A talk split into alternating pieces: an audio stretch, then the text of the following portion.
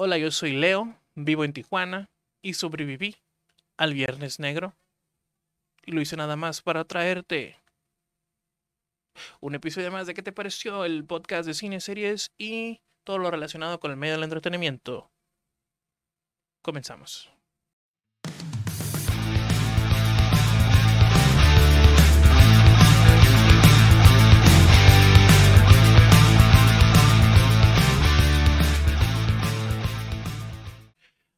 El intro. Pues bueno, hoy vengo solo y te traigo varios temas para compensar mi soledad. Voy a empezar por el principio porque es difícil empezar por el final. Algunos lo han hecho y termina todo mal. Te voy a hablar un poquito de la película que vi hace unos días. Eh, se llama Prey. O en América Latina, El Depredador, La Presa o en España, las flipantes aventuras de una niña comanche, su perro y el depredador Alien. Chiste muy forzado, este, igual que el gobierno de México, creo que no funciona ese chiste. Es una, bueno, sutil transición. Es una precuela a la película del depredador. Esta es una película original de Hulu que llegó a México a través de Star Plus pero que la poca gente que la vio lo vio a través de Cuevana. Nos patrocina. ¡Patrocina! Próximamente, espero que sí, al quien sea. Hasta el taquero nos puede patrocinar. Todo trata de una adolescente, una niña comanche que quiere ser tratada como un hombre. Se viste como un hombre, es arrogante como un hombre y quiere ser cazador como un hombre. Porque es lo que un hombre hace.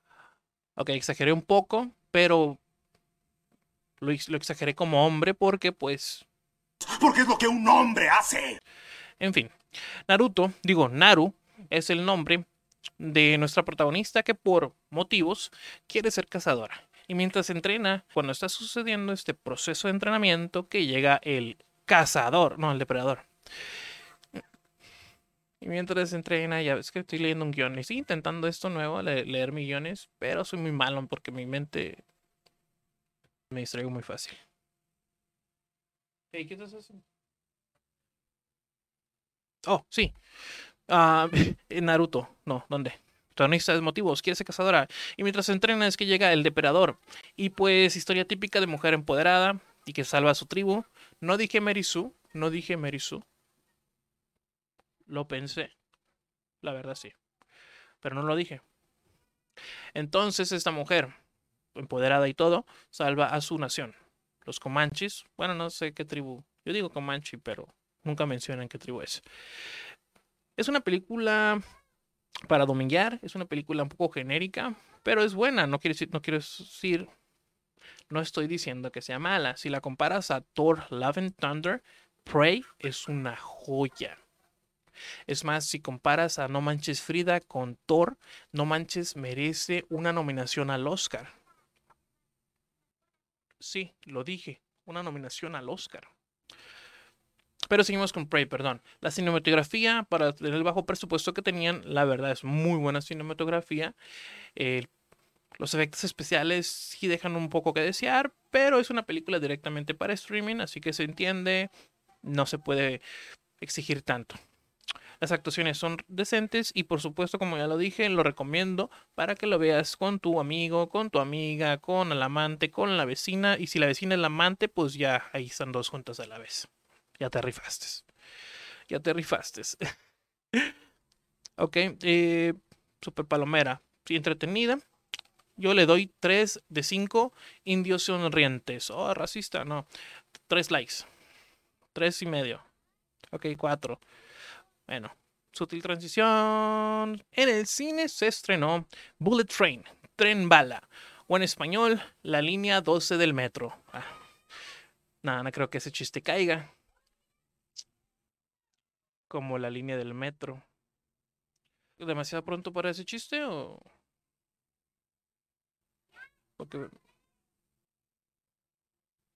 ¿Demasiado pronto? Ok, sí, olvídalo.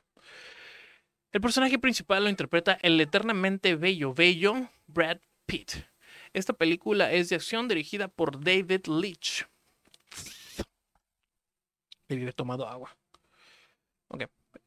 David Leitch, conocido por ser el coescritor de John Wick, productor de Atomic Blonde, es un director de cine, actor, doble de riesgo, escritor, productor y coordinador de dobles de mil millones de dólares. O eso es lo que dice Google. La verdad, juzgue usted. Y tiene un elenco notorio a los que solamente me, me- ¿por qué no puedo decir esa palabra? Mencionaré. A los que solo mencionaré, a los que me cayeron bien y una que me cayó mal porque pues tengo que decirlo, ¿no? Está Taylor Johnson, está Brian Tyree Henry, eh, andamos filosos con el inglés hoy. Está Karen, espérate, voy a hacer algo. Está Karen Fukuhara. Mm, Muy, muy, muy bien. Ella no tiene nada que ver con la historia, no hace nada, básicamente un cameo, pero se ve muy bien haciendo nada. A mano veas este video. El hombre, el mito, la leyenda, Hiroyukushi Hasanara. Oh, y se me había olvidado Sandra Mamacita Bullock. Oh, sí, y la que me, y la que me cayó mal, ah, pues que no me cayó mal. Joy King simplemente nunca para mí fue creíble como una amenaza, nunca fue creíble como un enemigo, simplemente era una hija de papi mal y caprichosa, ¿no? Todo, meca. Pero bueno, es una película que tiene mucho estilo, pero poca sustancia. La verdad, sí. Es para desconectar el cerebro, pasar un buen rato, ver escenas de acción entretenidas y actuaciones. Eh, básicamente trata de Ladybug y de cómo recogió un MacGuffin. Para los que no saben qué es un MacGuffin, Un MacGuffin es un elemento de suspense que hace que los personajes avancen en la trama, pero que puede tener o no mayor relevancia en la trama en sí. Eso. Y este McGuffin es el que reúne a todos. Aunque ahora que lo pienso, a Bad Bunny no, él tenía otra motivación.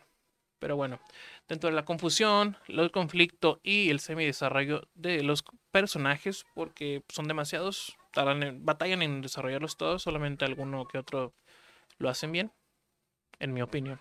En mi opinión. Ya estoy escuchando a Benjamin. Pero es que tú no, cállate. Ah, eso sí, también me acuerdo de algo. Bad Bunny, eh, para los fans de Bad Bunny, solo sale 5 minutos y el güey me caga. Su música, la neta, su música. bleh. Pero en la película es funcional, no, pues tampoco es como que va a interpretar al padrino, ¿no? Es una, hace lo que tiene que hacer, lo hace bien y se va. Bueno, lo, lo, se lo van, se lo llevan. Eso sí, tampoco, eh, también estoy en contra de la apropiación cultural porque pues otro puertorriqueño que se hace pasar por mexicano no es como otro. ¿Cuántos más Hollywood? ¿Cuántos más? En fin. Y, pues bueno, todos quieren el McGuffin que Ladybug tiene. Pero y él se quiere desafanar de ese McGuffin.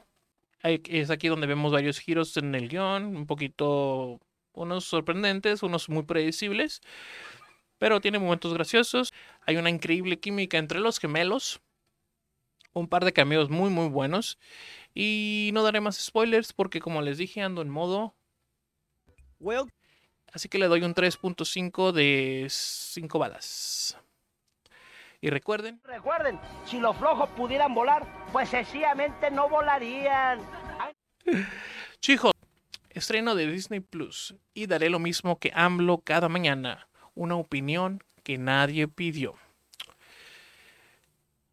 La eh, She-Hulk, serie de Disney de la abogada que rompe la cuarta pared, es igual que Miss Marvel, que Loki, que Moon Knight. Un intento más para exprimir dinero.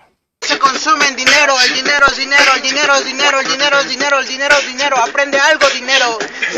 Meme del 2015, pero para Disney sigue siendo actual. Nunca pasará de moda. Así que toman un personaje muy querido por los fanboys de los cómics, pero que al parecer cambiará su origen y hasta un poquito su actitud, por lo que vemos en los trailers.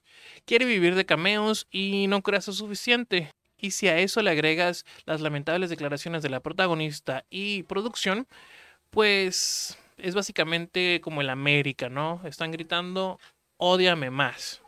Y pues está funcionando. Y si le sumas que los efectos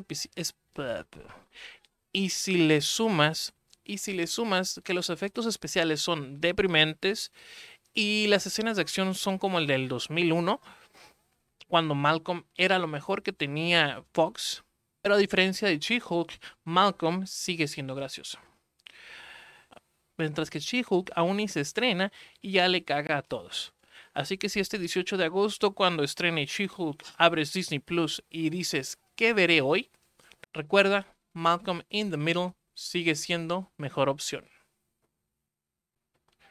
Y pues eso es todo por el episodio de hoy. Saludos a Ben Kenobi Galindo. ¿Vieron lo que hice ahí? Es como doble chiste, doble... Piénselo. Si no le entendieron, les recomiendo que lean un libro. Así como también les recomiendo que se suscriban al canal, síganos en las plataformas de podcast y, aprovechen ya que están por ahí para darnos así un- una calificación tipo Elizabeth Olsen, o sea, perfecta. Un sexista diría. Síganos en redes sociales para más recomendaciones, quejas, sugerencias, comentarios, dudas, opiniones, lo que nos quieran decir, díganoslo. Mi mamá no se agüita próximos, ah, ahí están al pendiente para los próximos videos, podcasts, episodios. Yo soy Leo y escribo.